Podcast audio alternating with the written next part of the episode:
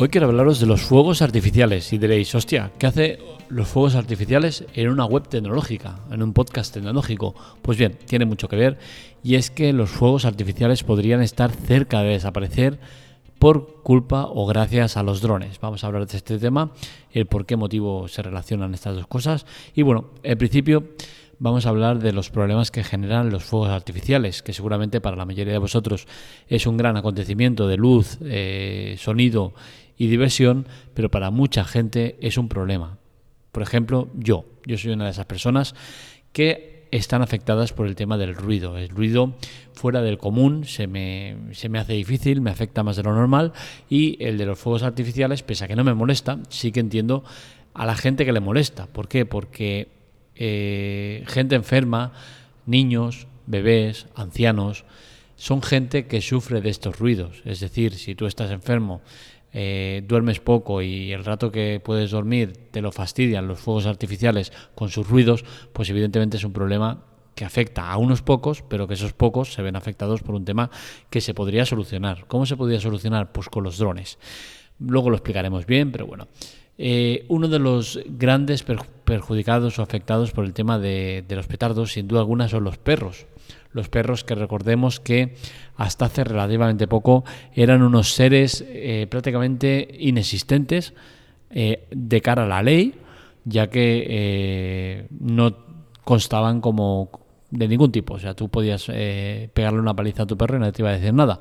Ahora, por suerte, las leyes van cambiando, pese a que todavía no han cambiado del todo, pero ya se les tiene un poco más en cuenta a la hora de, eh, pues de respetarlos y de, y, de, y de tenerlos como parte de la sociedad. Es cierto que todavía queda mucho camino por delante, entre, otros, entre otras cosas queda cambiar todavía ese término o que no creo que cambie, porque desde el momento que tú compras un perro es de tu propiedad, ¿no? Pero estar hablando de una propiedad de un ser eh, vivo, pues la verdad es que no suena demasiado bien, ¿no? Pero bueno, el tema está en que los perros son los grandes afectados del tema de los fuegos artificiales y eh, se dan muchos casos en los cuales pues tienen que medicar, eh, dormir, eh, relajar o como quieras llamarle a esos animales o incluso aislarlos en una habitación lejos de todo el ruido para que no sufran de esos ruidos, ¿no? Y es que los perros tienen un oído muy fino y este tipo de ruidos les afecta muchísimo. Yo he tenido tres perros y tengo que reconocer que, en dos de ellos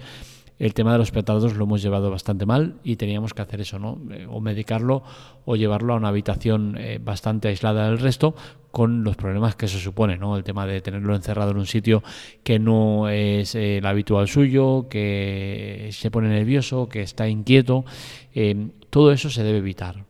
Desde el momento que con tu festejo estás afectando a gente, creo que esto no, puede ser, ¿no? Aparte de otras muchas especies, ¿no? Tanto eh, aves como insectos que se ven afectados por el tema del ruido y, no se les tiene en cuenta. Entonces no puedo entender cómo eh, nosotros como sociedad somos tan eh, retrasados de no entender que desde el momento que hacemos una cosa que afecta a tantas seres o especies vivos, no puede ser se tiene que cambiar, no es normal. Pero bueno, parece ser que como es un día eh, al cabo del año, pues jódete, es lo que hay. Y no me parece justo. Porque sí, es un día el festejo de tal, luego será otro día el festejo de no sé cuántos, luego es el día de la verbena de San Juan, eh, la verbena de San Pedro, el no sé qué, y acaba siendo un despropósito, ¿no? Y en el cual muchos días al cabo del año tenemos algo que se debería evitar. Eh, ¿Por qué hablo de los, de los drones? Pues bien, el tema de los drones eh, últimamente se, se, está dando mucho y cada vez más casos en los cuales se usan drones para hacer espectáculos de luz y sonido. Eh, estos drones tienen la ventaja respecto a los fuegos artificiales que entretienen igual o incluso más, que son capaces de hacer espectáculos muy largos, y es que los fuegos artificiales duran unos pocos minutos, ¿no? Con la cual cosa es uno de los de los handicaps y motivos por los cuales se usa de excusa de decir, oye, mira, tío, no te quejes tanto que son unos minutos a cabo de, del año, y, al año tiene muchísimos miles de minutos, ¿no? Con la cual cosa, unos pocos minutos mm, tampoco viene para tanto, ¿no? Pues bien, con los drones tenemos todas esas ventajas y otras muchas. Ganamos en cuanto a sonido, a nadie se le escapa que eh, los drones para nada hacen el mismo ruido que los petardos, pese a que los drones son muy, muy ruidosos, ¿vale? Las cosas como son. El zumbido que, realizan pues es bastante molesto y seguramente sería una incongruencia en cuanto a lo que digo, porque eh, si bien eh, quitas de la ecuación eh, los animales, sí que es cierto que las especies como aves e insectos seguramente se verían afectados por ese ruido. Pero bueno, ya estamos reduciendo un poco el campo de afección y eso ya es positivo, ¿no? Con la cual cosa es mejor. El tema de gasto de materias primas y de productos contaminantes y todo lo que entra en juego con el tema de los petardos también se vería reducido, ¿no? Y es que cada explosión de fuego artificial es una parte de contaminación, tanto acústica como luminosa, como eh, de materiales que emitimos al planeta, con la cual cosa reduciríamos esa carga de contaminación al planeta, algo que está bien. Es cierto que si analizamos el tema de los drones, eh, los drones están hechos de materiales de, que no se reciclan, que no sé qué, que si las baterías, que si son contaminantes, que tal y cual, ¿no? Pero es cierto, es cierto, las cosas como son. Pero estamos reduciendo el tema de, de contaminación y de todos los eh, elementos eh, perjudiciales que hay con el tema de los petardos, ¿no? Con la cual cosa eh, no voy a, a, tirar por tierra una alternativa que pese a no ser lo ecológica que debería ser, pues como mínimo sí que mejora y mucho el tema de la contaminación.